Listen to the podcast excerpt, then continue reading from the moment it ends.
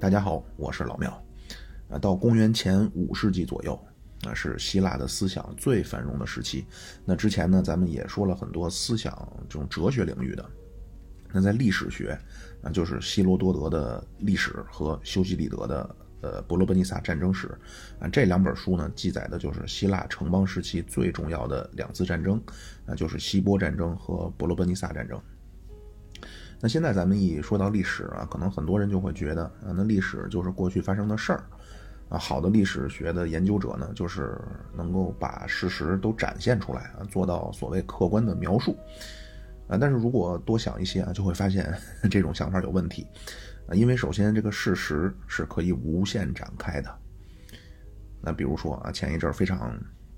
大的大的一个事儿，就是威尔史密斯啊冲上台去去打了这个主持人一个大嘴巴。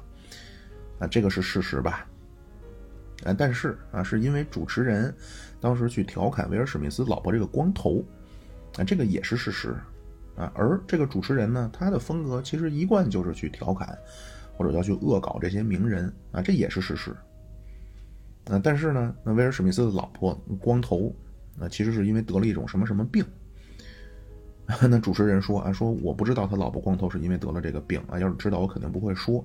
啊，这些都是事实啊，但是咱们会觉得好像，呃，随着讲述者对事实的展开的程度，啊，或者说叫对事实的选取啊，不管是有意的还是无意的，啊，这种都会影响到对听众的判断。啊，你比如说威尔史密斯冲上台去打了主持人一个大嘴巴，那可能听到这儿呢，咱们就会觉得这个威尔史密斯这个人是不是有毛病啊？是暴力倾向啊？或者最起码都会觉得这种行为是不对的。啊，但是，一旦得知呢，他打人是因为主持人先言语冒犯了他的老婆，啊，可能觉得好像这个打嘴巴这个正当性啊，就起码他具备了一定的正当或者有有理由了吧？啊，那往后呢，就会发现这事实展开的越多，那好像都会影响到别人的判断。啊，所以除了确定发生了什么事儿，好像还有另外的一些什么东西啊，也应该是。历史的学者或者历史学家，啊，值得去挖掘或者值得注意的，那比如说在传播学上，啊，比如艺术哲学上，啊，甚至政治学上，啊，对这种这种现象或者这种东西都会有解读。那么在古希腊人那种比较独特的思维方式之下，啊，他们觉得，呃，有一个现实的世界啊，就是看得见摸得着的世界，那还有一个看不见摸不着的世界，啊，这个呢，在古希腊悲剧叫命运。啊，在古希腊哲学叫罗格斯啊，就是 logos，啊，到了柏拉图管这个叫理念，啊，那在历史学呢，一个叫具体的事迹，啊，就是具体谁谁谁做了什么，啊，一个叫这种所作所为之上的能够抽出来的道理，啊，或者用诗意的描述啊，叫历史的感召，啊，这个最早呢就是在希罗多德的历史当中啊就开始了啊，就提出这个 logos，就是这个罗格斯，啊，还有一个叫 ergon。啊，这两个词，这罗格斯，咱们前面说了啊，这个既是这种逻辑的，呃，形而上的思考，那那具体到历史呢，就是历史背后的道理或者，呃，历史带给后人的感召啊。那这个 ergon 就是具体做的事儿啊。这个 logos 就是今天英语里边这个 logic 啊，逻辑啊，包括所有需要逻辑的学科啊，都叫什么什么 logic 啊，psychology 啊，sociology 啊，包括意识形态啊，ideology。Idea 就是观点啊，idea 加 logic 啊，ideology 就是意识形态啊。这个 organ 就是指工作啊，具体做了什么啊？比如说今天英语啊，operation 啊，操作，包括古典音乐啊，咱们看那个作品编号啊，就是作品多少多少号啊，叫 opus 多少多少啊，肖邦夜曲啊，opus 五十五啊，第一首啊，肖邦英雄那个波罗乃兹啊，opus 五十三啊，就是作品编号五十三。那就是这个最早发展的就是希罗多德啊，希罗多德就把自己和荷马相比啊，他说那要创造一个不朽的作品啊，什么叫不朽啊？其实这里边就分两类，一类呢就是古代的这种遗存啊，比如说神庙啊，今天帕特农神庙啊，埃及的金字塔啊，这些就是古人留下的所谓叫 organ 啊。那另外呢，当然也包括人的具体的行为啊，伟大的人物在关键时刻拍案而起。啊，咱们管这个叫英雄的事迹，啊，那这个希罗多德的历史啊，它的主题当然是希波战争，啊，就是希腊人和波斯人打仗，啊，那希罗多德的观点呢，啊，就是人的就是大英雄的这些行为啊，和那些神庙啊、金字塔和这些一样啊，都是非常重要的、可歌可泣的这种遗迹。那就即使今天看到金字塔这样的东西啊，咱们觉得它很神奇啊，因为咱们是想通过它来了解、见到它的人啊，所以这个遗迹呢是承载着这么一个值得纪念的东西的这么一种这种功绩啊，或者叫传奇。所以希罗多德呢，他认为啊，所有能称之为事迹的东西啊，肯定是伟大的、神奇的啊，能够融入这种历史的叙事的啊，能够被记住的东西，肯定不能是一个很单纯的每个人都能做到的东西啊。历史你要记录，肯定是要展示那些具备给公众的展示价值的啊。那么希腊人和波斯人的这个战争啊，他觉得就是这么一个东西啊，是永远要展示给。呃，后人的能够记载下希腊人德性的这种事迹啊，这个德性的问题，咱下次说亚里士多德再说。啊，就是所谓这种历史的或者叫英雄的事迹，但是能够融入到历史当中的当中的人的伟大的行为啊，所以这个 organ 就是行为啊，具体的行动啊，当然这个行动它不可能是一个就是人人都能做到的事儿啊，这个和科学是完全相反的。就是早期的历史学啊，包括文学的这种对象，那必须是，就咱们管这个叫典型形象，那就必须是存在这种伟大的感召力的。啊，邱少云焚烈火，啊，黄继光堵枪眼，欧阳海拦荆马，对吧？伯夷叔齐啊，饿死不食周粟，啊，这个是咱们一般人做不到的。啊，但是科学上的典型，那叫标本，那就必须是最普通的。啊，你说你拿一个科学上的蟑螂的标本，那必须是最普通的一个蟑螂，绝不能拿一个啊受到了核辐射摧残以后的很痛苦的七条腿的蟑螂当做一个科学的标本。啊，所以希罗多德呢，他推崇的历史叫公共的纪念物啊，就是要能够被值得纪念的啊，具备名声的东西。啊，尼采管这个叫纪念碑意义上的历史。啊，就是所谓这个 organ 啊，就是纪念碑意义上的历史，啊，这样的东西呢，希罗多德认为才有价值去谈。哎，那相比于这个东西啊，就是那个 logos，就是历史带给人的这种感召，或者历史这些事儿具体的事儿背后能够告诉人的道理，啊，这个是后来到了修昔底德开始强调。啊，咱们先看这个希罗多德，啊，这个希罗多德呢，也不是希腊本土人，啊，他是小亚细亚，就是今天土耳其人。啊，后来呢，他到处旅游啊，也是到处走到哪儿跟人聊到哪儿。后来呢，到了雅典，很快就认识了伯利克利啊，就对伯利克利钦佩的不得了。那希罗多德的这个历史，就是以希腊人看来非常引以为傲的希波战争为核心啊，当然里边还谈到了像希腊、北非，包括西亚的这种呃地理、经济、风土人情等等等等。啊，那这个战争呢，咱们也都知道啊，就是波斯人打希腊，最终呢，希腊联军打败了波斯人。前面呢，咱们也说过啊，就是希腊的城邦文明的内核实际上叫分离主义啊，就都是各自为政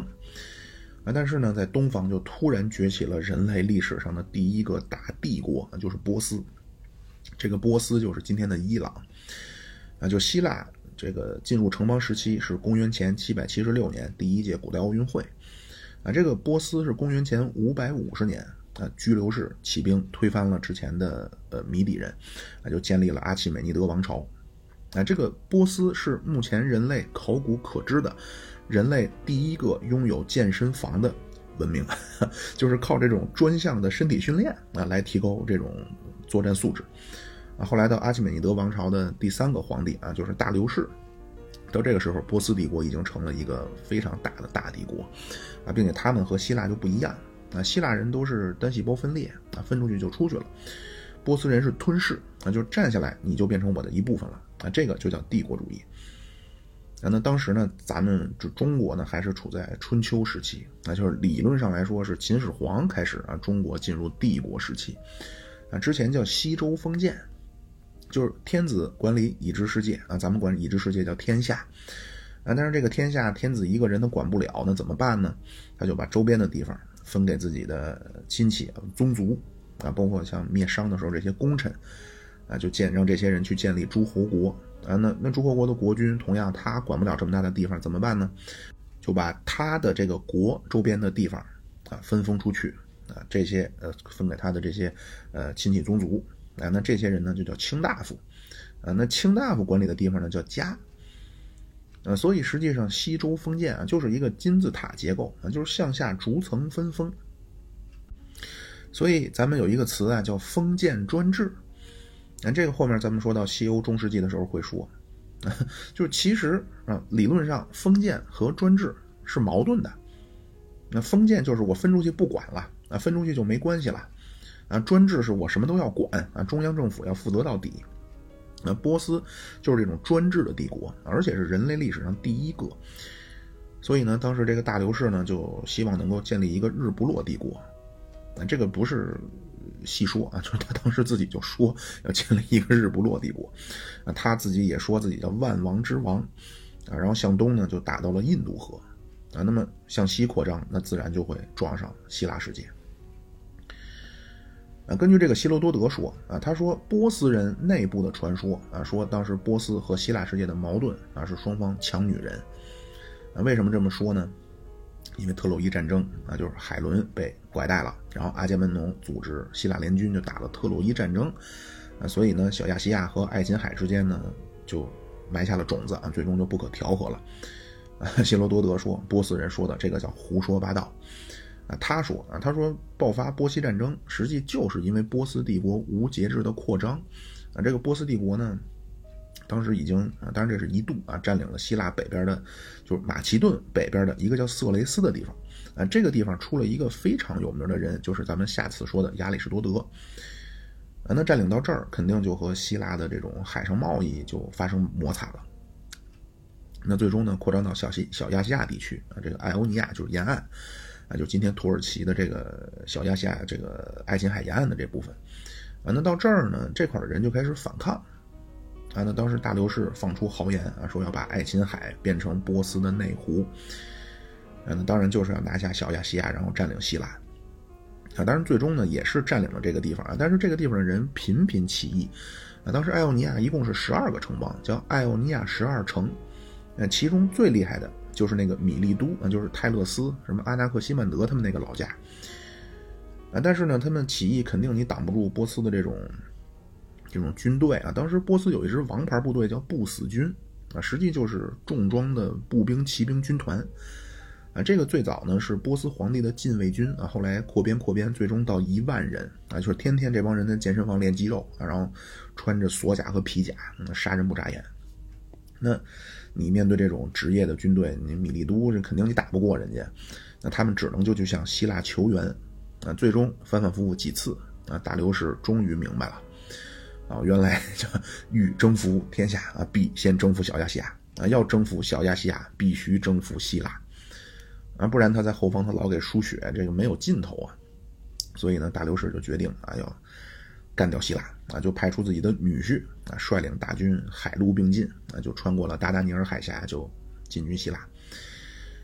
啊，一路当然高歌猛进啊，但是呢，就因为这个当时也是，就太太太久远了哈，当时这造船的问题，那是船穿过达达尼尔海峡的时候啊，一下就沉了三百多艘啊，所以海军就丧失战斗力了啊，那女婿就带领陆军呢。那再加上客场作战啊，居然被希腊城邦这种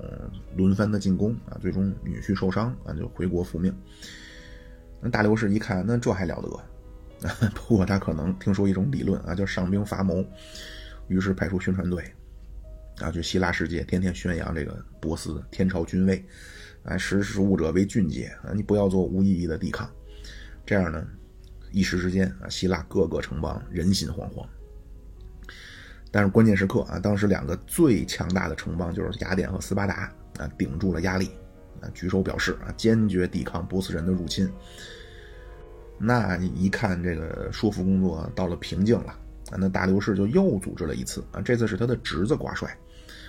啊，这次呢是先看好天气啊，找好日期啊，没有风暴，这样呢，这次是海军为主啊，然后部队呢就在希腊东北四十公里的马拉松这个地方登陆。啊，就真正的第一次大战啊，就一触即发。那希腊这边呢，本来很多就已经被反动宣传就洗了脑了啊，就不抵抗了嘛。啊，那你面对这个武装到牙齿的波斯大军啊，你跟他拼，你你跟跟跟他拼，你有这个实力吗？啊，你跪下叫一声爷，啊，我就放过你，啊，所以希腊这边很多的城邦呢，就决定那我就跪下来叫爷了。那本来抵挡的这个，这抵挡波斯大军的城邦就就没多少了，而且这次呢，核心骨干之一的斯巴达，啊，突然发来 一个一个消息啊，说对不起啊，这次我不能去，啊，因为斯巴达说我们斯巴达出兵必须要趁月圆之夜，啊，所以这个封建迷信害死人。那所以这个马拉松战役呢，就变成雅典孤军奋战了，啊！但是突然赶上天降大雨，希腊人可能就比较习惯啊，但是波斯人对吧？伊朗伊朗高原过来的，啊，这风吹雨打啊，冻得骨头疼啊，并且大雨也一下，脚下的这个地就泥泞泥泞不堪，就成了沼泽了。那侄子一看呢，说这这不行了啊，这只能撤军，啊，这次就双方记载的兵力啊，雅典军队是两万，波斯是十万，啊，但是古代的这战争呢，那数字基本上都是有所夸张，就是有一个证据啊，就是这次马拉松战役，雅典死了一百九十二个人啊，波斯死了六千四百个人，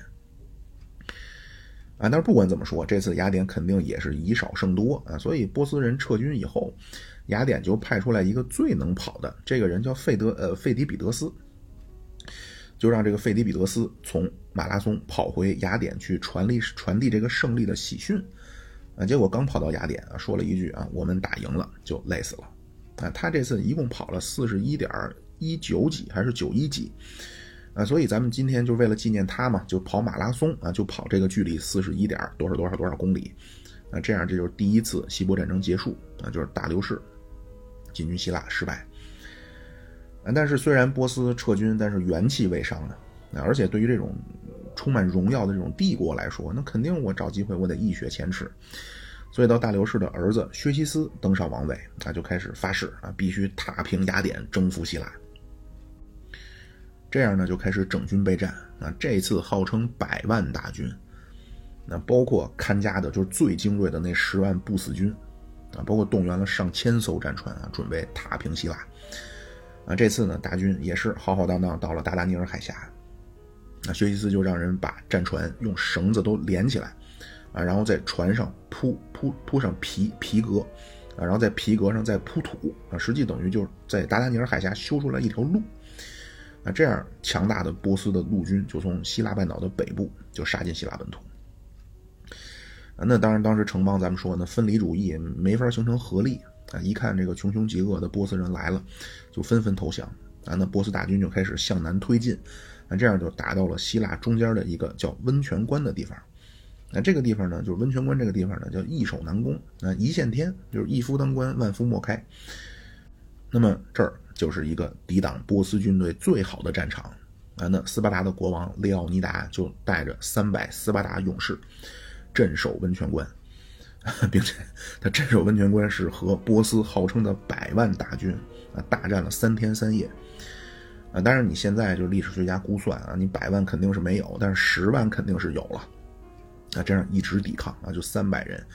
啊！最后呢，波斯人一看没办法，就从背后啊找了一条小路就绕过去啊，前后夹击，就终于拿下了温泉关啊！斯巴达这三百勇士全部战死，没有一个逃走，没有一个投降。那就前面咱们也说过，就是斯巴达是非常的彪悍、非常武德充沛的一个城邦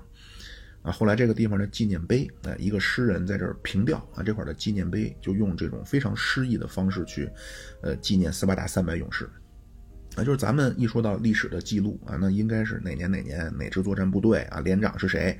啊，面对敌军的 日军哪个哪个大队啊，血战多少多少天啊，歼敌多少多少，最终全部壮烈牺牲啊。但是温泉关的这个。凭吊就这个纪念啊，说的叫流浪者们啊，请你们转达家乡的斯巴达人，我们遵从了他们的命令，全部长眠于此。啊，就是非常的慷慨豪迈啊，非常的阳刚。那么波斯大军呢，突破温泉关，就一路向南，就杀到了雅典。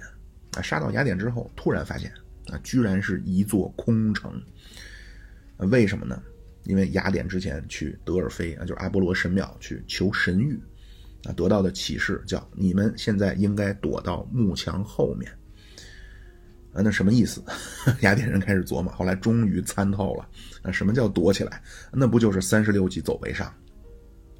这样呢，就利用斯巴达人争取的这三天时间，啊，雅典全城的人就撤退到雅典所在的阿提卡半岛和斯巴达所在的伯罗奔尼撒半岛中间的一个湾，啊，叫萨拉米湾。那所以波斯人来了，发现雅典是空城，啊，那薛西斯当然他兑现自己的诺言，啊，就把雅典一把大火，啊，就算给当初雪耻了。啊，后来是打败了，就把波斯人赶走以后，那雅典又用了三十年重建家园。啊，但是虽然城烧了啊，但是人啊，就阶级敌人，人还在，心不死，时刻想复辟。那薛西斯一一问，啊，原来这帮人都在萨拉米湾。啊，但是这个萨拉米湾呢，非常的，首先非常窄，而且非常的地形复杂，就是一个海湾。最宽的地方距离只有两公里。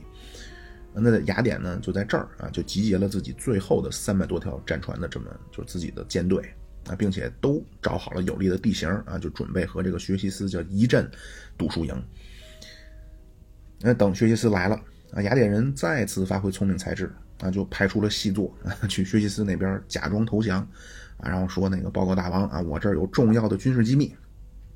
说现在雅典最后那点残渣余孽啊，自己开始内讧了啊，说大王应该赶紧趁这个机会把他们全部消灭。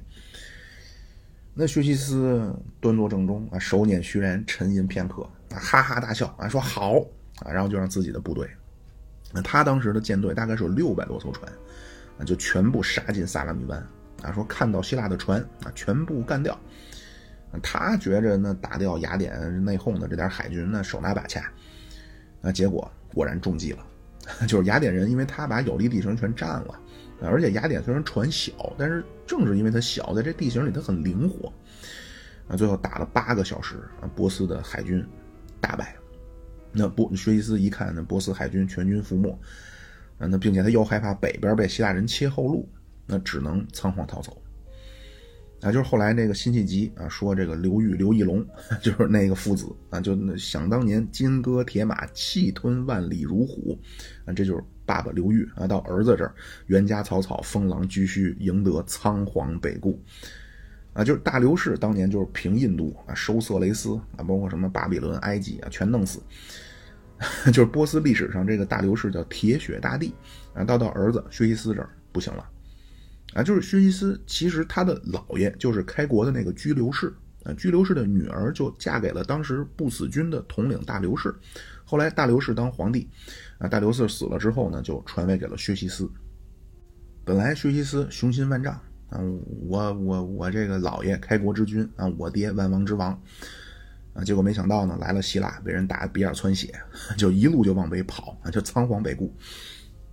然后后边呢，就陆军后边又被斯巴达人打败啊，这样波斯人以后就再也不敢来打希腊了。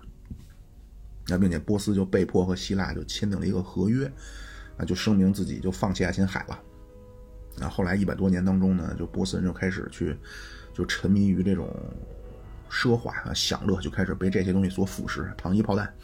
啊，最终希腊的这个马其顿亚历山大啊就灭了波斯。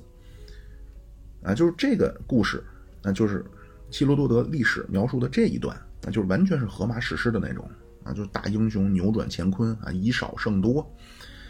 那就是希罗多德的意思，就是这些伟大的事迹啊，就和帕特农神庙，就是那些伟大的建筑一样，那都是历史当中的丰碑，啊，他也很歌颂这些人啊。你比如列奥尼达，啊，包括指挥萨拉米湾的这个雅典的海军司令迪米斯托克利，那当然也包括大流士薛西斯啊，就是他们的故事就和那些建筑一样，啊，都是一种叫 organ，啊，都是值得铭记的这种大人物啊，或者。有意义的这种具体的作为，那那这个修昔底德呢，就和希罗多德就他最大的不同就是他最强调 logos，那这个就当然这个我这个也很没办法，因为这确实不知道中文怎么说，就是这个里边有两层意思，呃，一个就是历史除了讲故事，那故事就是发生过的看得见摸得着的世界当中的过去的事儿嘛。啊，但是这些故事背后，呃，应该还存在着一些能够从故事里抽出来的道理。那另外呢，就是修昔底德非常关注一个问题，就是理性的堕落，就是这个 logos 本身堕落了。所以尼采就很喜欢修昔底德，啊，修昔底德写的那个就叫《伯罗奔尼撒战争史》，那讲的就是后来雅典和斯巴达开始争霸。那就是美国有一个很重要的学者叫呃亚当派瑞吧，那就是他最重要的贡献当然是研究荷马，但是他的最成名的就是他博士的这个论文就是叫修昔底德的《道德与世呃与世纪》啊，就是罗格斯 （Logos and Ergon in Thucydides），那就是这罗格斯和 Ergon 这在修昔底德当中的体现。那根据他的说法，就是在修昔底德的这个伯罗奔尼撒战争史里，就是这个。罗格斯就这个 logos 和 organ 一共出现了四百多次，而且这本书就是以这个主题贯穿的。啊，并且呢，他认为啊，就伯罗奔尼撒战争史的这个主题实际上就是雅典的悲剧啊，从最高峰一步一步的，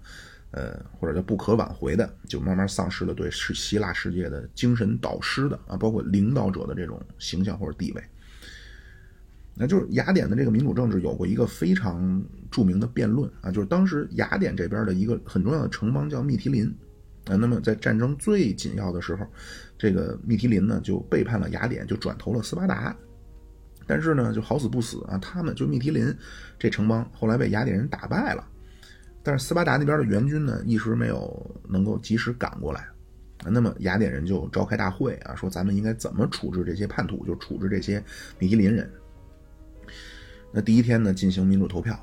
嗯，等当时雅典人都很愤慨啊，就当时都举着拳头啊，说一定要惩罚这些背叛者，背信弃义的不是人，啊，最终的决议是把密提林全部的男人全部杀掉，那所有的妇女儿童卖为奴隶。那么这个决议做出以后，雅典人就派出使者去前线去通知前线的将士去执行，就男的杀了女的，就小孩贩卖为奴。但是第二天，就雅典人就幡然悔悟了。啊，就是知识分子的这种动摇性一面就展展现出来了，所以就又开始展开争论。那当时雅典有一个叫万人迷克勒翁的，啊，他就说雅典的软弱暴露了雅典政治的弱点。他说你们太过强调理性啊，这样最终会破坏政治行动。那这个修昔底德整个的描述啊，第一个最大的主题就是这个罗格斯，就这个 logos，就这种，因为这个罗格斯很难用。中文去翻译啊，很多咱们国内的书提到这个就翻译叫罗格斯啊，就管这个叫罗格斯。就是他在修昔德当中啊，他第一个主题就是这个 logos 已经不再是对现实世界当中能够发挥有利的或者叫能够明智的一一种来源了。啊，这个某种意义上说，这个 logos 可以把它理解成理性。咱们前面说在希罗多德那儿啊，咱们叫表象的世界啊，在希罗多德那儿，这个表象的世界就是希波战争。啊，那些就是伟大人物的所作所为啊，力挽狂澜。那如果说理念的世界啊，那就是这些行为所带来的感召。啊，但是在修昔底德这儿，那表象的世界就是伯罗奔尼撒战争啊，就是狗咬狗。那理念的世界当中啊，第一就是那个曾经希腊人的理性好像出问题了。啊，就是希腊的传统是啊，人具备理性，然后理性能够引导人向善。啊，但是在修昔底德这儿啊，他发现。这个东西好像已经变质了。那另外呢，就是在希罗多德那儿，就那种他都是讲伟大人物的伟大的事业啊，去鼓舞后后人，啊，让后人去追思、去崇拜。啊，但是在修昔德这儿啊，就历史仿佛也应该能够抽出一些什么东西。那就是历史如果脱离了某些具体的事儿，还能不能告诉我们一些什么？啊，他最后总结出来就叫修昔底德陷阱。啊，这个修昔底德就是雅典人啊，并且是雅典贵族啊。前面那个希罗多德也是啊，他父亲是奴隶主，所以这两个历史学家也都是豪门望族啊。他修昔底德大概比希罗多德小二十岁啊，他是完全赶上了雅典城邦文明的全盛期或者叫黄金期啊。他和伯利克利啊，和这个悲剧埃斯库罗斯啊、索福克勒斯啊，包括和西医之父希波克拉底关系都非常好。啊，并且他也赶上了全部的伯罗奔尼撒战争，而且战争当中呢，他还一度当过十将军委员会将军，啊，相当于政治局常委，啊，就是他这个伯罗奔尼撒战争史说的当然就是伯罗奔尼撒战争，那，就是本来希腊人是没有所谓帝国主义观念的，啊，但是希波战争，那就当时扮演这种领导角色的雅典就开始发现一个问题，那就是帝国主义这个东西太好了。那就波斯人入侵的时候，雅典就和爱琴海周边的城邦就组织了一个叫提洛同盟啊，这是提洛是一个呃雅典东南部的一个岛啊，叫提洛同盟。但是波斯人走了以后呢，雅典人也没解散这个同盟，并且开始不断的去向就扩张这个同盟啊，而且呢，所谓同盟就是同盟，按说应该是平等的啊，但是雅典这个同盟呢，就慢慢就变成一个。就为雅典马首是瞻的这么一个组织啊，就和今天北约差不多，那就名义上是军事同盟，但是你肯定都是美国说了算。那这样呢，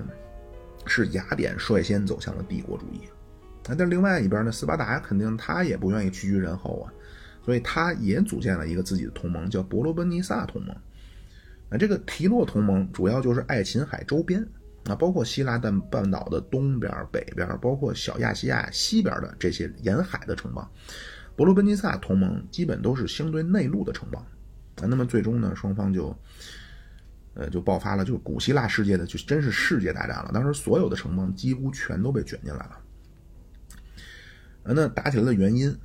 就是阿里斯多芬有一个喜剧，就是说，那双方是因为抢女人导致的。啊，当然这肯定是喜剧效果。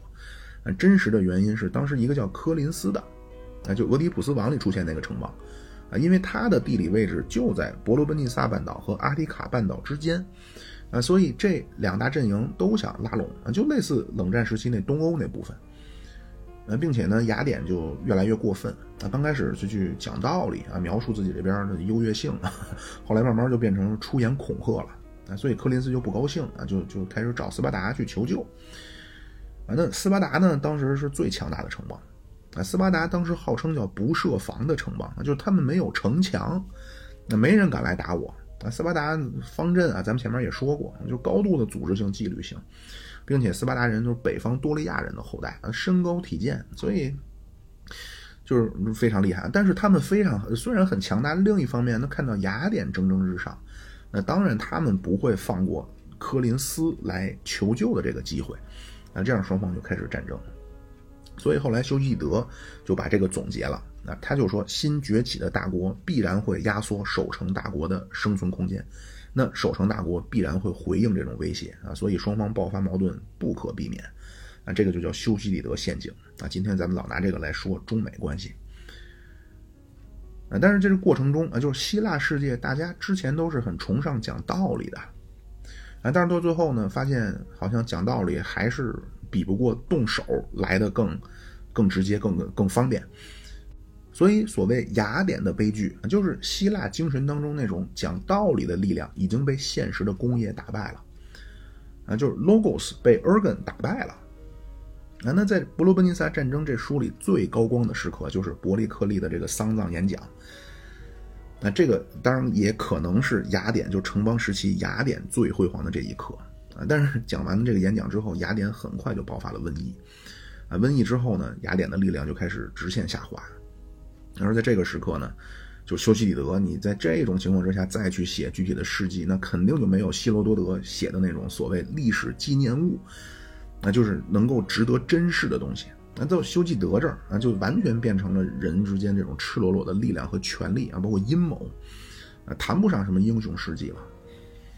也就是希罗多德那儿啊，你写到温泉关啊，温泉关啊，如果说也是悲剧啊，那也绝对叫慷慨悲歌。哎，但是到修昔德这儿啊，他已经是有一种对现实的这种蝇营狗苟的担忧了。啊，但是另外呢，也同样是对现实有批判精神。你到阿里斯多芬那儿写喜剧。啊，就是他也觉得现实有问题，但是他采用的是这种调侃和恶搞。当然说回来啊，就是伯利克利的这个丧葬演讲啊，前面咱们也说过啊，他说叫雅典的生活方式是全希腊的典范啊，雅典是希腊的学校啊，我们雅典人爱美但是不奢华，我们爱智慧但是不软弱，我们爱金钱但是不会以此当做炫耀的资本啊，我们雅典人的勇敢不是出于盲目的服从，而是出于对生活的热爱和对生命的思考。啊，就是这个，在修昔德的《伯罗奔尼撒战争史》第二卷一开篇啊，就是这个，啊，包括还有一本书叫《历史深处的声音》，那，就是里边，呃，就专门记载这种历史上著名的演讲的。啊，后面咱们会说到安东尼的那个，就是杀了凯撒之后安东尼的演讲，啊，布鲁图斯的演讲，马丁路德的演讲，啊，林肯的格里斯堡演说，这咱们江主席用英语倒背如流。那就是非常有名。那这伯罗奔尼撒战争史第二篇一上来就是斯巴达进军阿提卡和伯利克利的丧葬演说。哎，但是这个你肯定不是希罗多德写的那种力挽狂澜了。啊，这个就算是一个就所谓叫伟大事迹，那也是就是希腊城邦时期这个最伟大的时刻的一种回光返照了。啊，丧葬演讲以后，雅典就爆发了瘟疫啊，伯利克利也就死了。那新上来的呢，就是那个万人迷克勒翁。啊，这个人就是后来特朗普，就川普啊，他竞选的时候，啊，我就看，当然可能是那个谁希拉里他们，啊，就是团队操纵的啊，就给特朗普的头。披在了克勒翁的身体上，就是介绍底下介绍啊，叫穿长袍的特朗普，就是包括《四个信条》《奥德赛》啊，里边就有克勒翁演讲啊，里边就他振臂高呼啊，对着底下的民众振臂高喊啊，叫雅典再次伟大啊，让雅典再次伟大，啊，这个就是暗讽特朗普那会儿说的嘛，叫让美国再次伟大。那这克勒翁就是一个很会用。呃，老百姓喜欢的方式去煽动情绪啊，包括言语可能比较就是平易近人 啊，包括对外主张主张强硬啊，一言不合我就搞你一下啊。克勒翁就是这么一个人啊。阿里斯托芬也写过喜剧编排的啊，里边一个角色叫菲尔克勒翁啊，咱们前面也说过啊，菲尔 Phil 就是爱啊，克勒翁啊，就是这个菲尔克勒翁的意思就是这个人爱克勒翁。那他这个人的形象是什么呢？啊，支持民主制。然后就算我不让去啊，我为了为了参加陪审法庭，我钻烟囱也要去啊。然后一下来一脸黑啊，包括自己在家没事儿干啊，就自己审审审讯狗啊，两只狗。他说你是原告，你是被告，然后就审狗。啊 这个阿里斯多芬就很不喜欢克勒翁啊。修昔底德也是啊，修昔底德专门有一个章节讨论伯利克利和后来的啊，实际就是克勒翁啊。他说伯利克利是那种高风亮节、高瞻远瞩。啊，并且毫无私心啊，是最好的领袖。但是后边的人，那就会为了权力啊，去无端的讨好人民，完全没有决断力。所以为了掩盖自己的无能呢，就把大事都交给人民处理。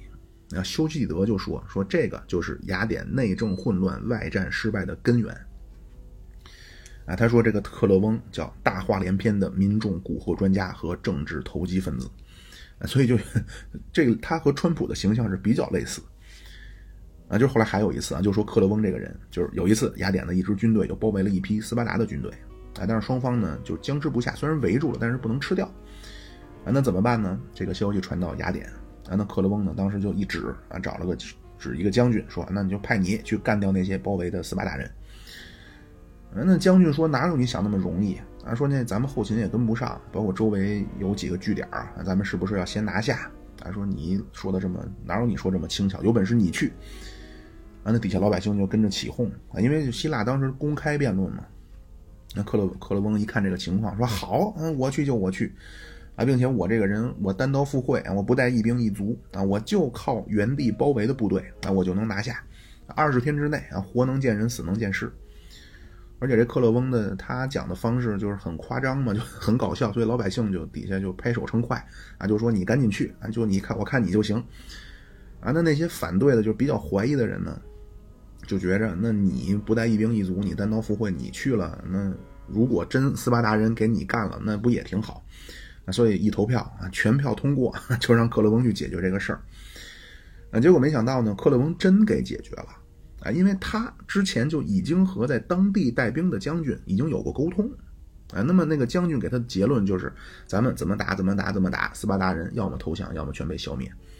啊，所以克勒翁就利用这个信息不对称啊，等于一下就出了风头。那这就是这个克勒翁。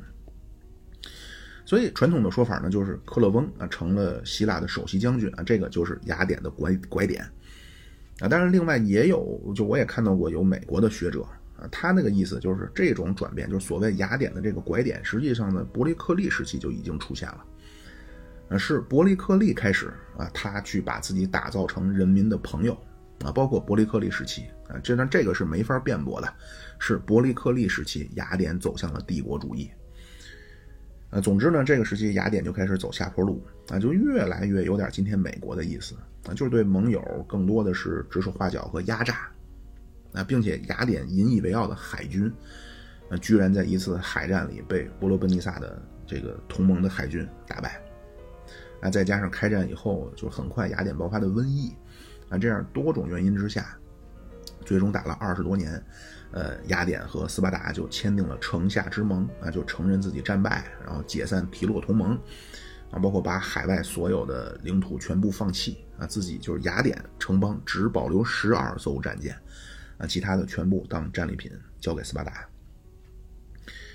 啊，那打败以后呢，雅典很多人就跑去了北方一个叫底比斯的城邦啊，就是也是俄狄浦斯王出现过的那个。那斯巴达一看呢，觉得人都走了，啊，就因为权贵都没了嘛，那怎么办呢？就在雅典就成立了一个模仿斯巴达的那个二十八加二的这种体制的一个伪政权，然后斯巴达就撤军了。啊，另外呢，就是说斯巴达人进城的时候啊，本来也想学波斯人，就把雅典给烧了。啊，因为那毕竟那民主派领袖都走了嘛，雅典那城没人管，啊，但是 就烧之前的前一夜啊，就前一天的晚上，就说呢，咱是不是也体会一把这国民党 国国民党地主老爷的纸醉金迷啊？就看看雅典人所谓的高贵生活是什么样啊？那就看了一出雅典的悲剧，啊，看完以后，斯巴达这些贵族沉默良久，啊，觉得还是别烧了。啊，说如果把一个能诞生这么伟大的悲剧的城邦给毁了，太可惜了。啊，最终呢就决定还是扶植一个政权吧。啊，这样柏拉图的舅舅这批人就上台了。那后来斯巴达人走了以后呢，在底比斯避难的这些雅典人就回来了啊，然后就推翻了斯巴达留下的这个伪政府，然后就反攻倒算，啊，就把在伪政府里任职的啊，就很多都拉出来给处死了。那就在那个比雷埃夫斯港啊，就是《理想国》里苏格拉底和大家讨论，呃，什么是正义，什么是理想城邦的那个地方。那就在这个比雷埃夫斯港，就处死了。但是这个新的民主的这个体制完全就不行了啊，就完全堕落了。啊，最终的一个就 叫希腊人完全丧失良心的标志，就是处死了苏格拉底。啊，那在修昔底德这个伯罗奔尼撒战争史啊，实际他就写到战争的第二十一年啊，这个时候是波斯开始给斯巴达输血，啊，斯巴达就开始大力发展海军，然后双方就开始在阿提卡半岛开始角逐了。那就之前本来双方谈和了，啊，但是呢，就因为他这种就咱们叫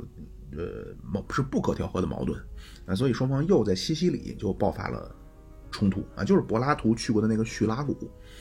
啊，这样又打起来，然后斯巴达人呢就和波斯人联系，那波斯人就开始给斯巴达人提供这种财富上的保障，啊，这样慢慢双方的形势就明朗化了。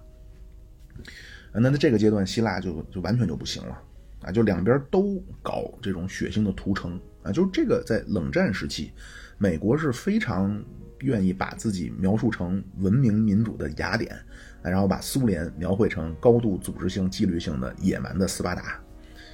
那就是美国的悲观悲观主义情绪的第一个高峰，就是五七年的苏联卫星上天。啊，就当时他们就觉得啊，就是人类历史，纵观人类历史，好像都是野蛮的、高度集体主义的这种文明啊，最终能够打败民主的自由主义的文明。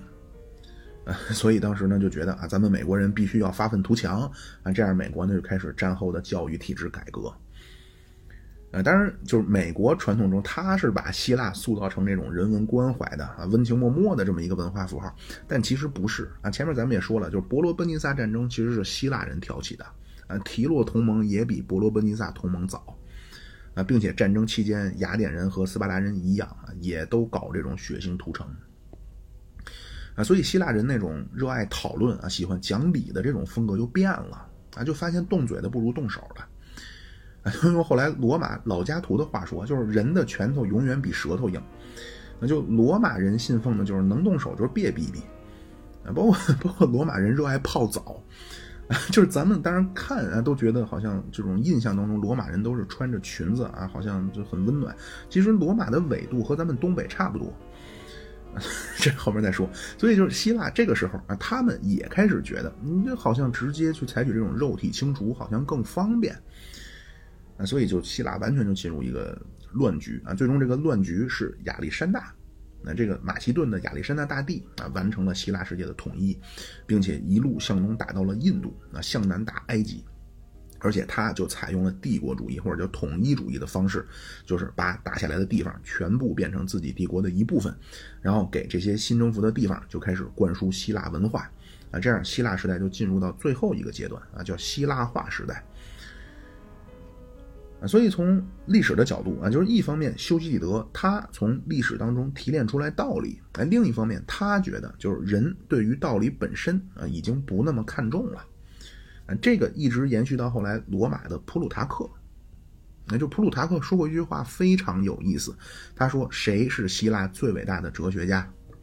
啊，咱们可能都会觉得那柏拉图、苏格拉底、这个亚里士多德啊，但是这个普鲁塔克说是亚历山大啊，是亚历山大把整个希腊哲学带给了全世界啊。当然，他说这个全世界是指的当时他们的已知世界。就动手是，就是比讲道理更有用嘛。那实际上是这期啊，咱们用了两个希腊人看待历史当中的概念啊，一个叫事迹啊，就是 organ，一个叫道理，就 logos。嗯，一个是伟大的事迹和伟大的人物本身，呃，一个是从具体的事情当中抽出来的什么东西啊，比如历史的规律，那甚至可以更放大到对任何事物的这种道理的讨论或者对真理的追求。那其中，希罗多德看重的是英雄事迹、伟大的工业。啊，他说这些东西虽然已经随着行为的消失已经没了，但是他们和建筑一样啊，也是历史的丰碑。那历史就讲这玩意儿。但是修昔底德呢，他看重道理啊，他看重 logos。啊，一方面他看重这种对理性的追求，就是他发现那人类对这种已经开始沦丧了。啊，另一方面呢，他的历史观啊，他也不那么强调历史的丰功伟绩。啊，当然，他所描述的那个时代，实际上用咱们的话说，那个帝国主义狗咬狗一嘴毛嘛，啊，就是你谈不上什么丰功伟绩了。呃，他觉得历史应该更多的是对道理的体现。啊，就是希罗多德看重的叫 ergon，啊，呃，修昔德看重叫 logos。啊，包括上一期就是柏拉图第二次去西西里，啊，他真正去对小狄奥尼索斯进行哲学教育，啊，最重要一个考虑。啊，当然，这个二十世纪波普尔他们给他描述描述成了一个权力欲熏天的野心家，啊，但是起码柏拉图给自己的辩护是啊，如果我不去的话，那就意味着对哲学的背叛。啊，什么叫对哲学的背叛？就是你的理论得能和现实世界发生联系。嗯，如果你说你的理论是伟大的、是正确的，你的理论是真理啊，那你肯定能在现实世界当中有所建树吧。那特别你是柏拉图这种啊，你后边咱们说犬儒主义啊，那那确实无所谓。但是你柏拉图说啊，你理念世界是完美的，那现实世界是理念世界的仿品。那您都知道完美的世界了，那你 现在让你面对仿品，对吧？你你说你是博士了，那现在让你做小学数学啊，你不去，那你不就成了打引号的大师了吗？对吧？那我掌握着世界上最厉害的技术、最厉害的方法、最厉害的看待世界的角度啊！但是我不用，我不能展示啊，或者我用各种各样的道理告诉你，各种各样的理由告诉你啊。虽然我掌握的这个比其他所有的都高级，但是因为什么什么，我现在不能展示给你看。就是当然，今天咱们没有去，就是表面上看没有去讨论什么思想啊、哲学这些啊，但是咱们引回来。那就是柏拉图说说现实世界当中每个东西啊都有一个理念世界当中相对应的关于这个东西的完美的理念。啊，但是比如说啊，苏格拉底问啊什么是人啊？对面说你是人，我也是人。苏格拉底说不对啊，咱们都是人，但是咱们不能说你和我都是人，但是咱们不能说人就是你和我。啊，就是苏格拉底老追问那个人本身啊，包括什么什么的本身。这个柏拉图说叫人的理念，或者用咱们今天的话说叫人的概念啊。但是我不知道大家会不会问啊，那到底什么是人的概念？就是经过了苏格拉底的追问和柏拉图的提炼啊，咱们知道了现实世界有你我他，有咱们具体的每一个人张三李四王二麻子，但是还存在着一个东西啊，在理念世界存在着一个东西叫人的理念。就是每个东西都存在一个存在一个概念吧，这个概念存在于理念世界当中，啊，但是到柏拉图，他只告诉你了存在着一个概念，那这个概念是什么呢？那比如说现在咱们都知道，啊，咱们可以说我妙主播是个人，这个没有问题，但是肯定不能说人就是我妙主播。这个肯定都能理解吧？就是人应该有一个概念。那你当然你也不你不能说人的概念就是人的概念。那人的概念到底是什么呢？就这个东西怎么来呢？啊，包括其他一系列大量的问题啊，包括柏拉图培养这个叙拉古的小狄奥尼索斯失败了，啊，他那个哲学王的理想最终在亚历山大大帝那儿最终实现了，啊，那帮柏拉图实现这个哲学王理想的就是亚历山大的老师，当然也是柏拉图最伟大的学生啊，就是伟大的亚里士多德。咱们下次说亚里士多德啊，好啊，谢谢各位啊，长久来的支持，您可以点赞、订阅、留言、评论、转发啊，什么。关注啊，包括专辑专辑给波好评、打扣啊等等，好，谢谢各位，拜拜，咱们下次继续。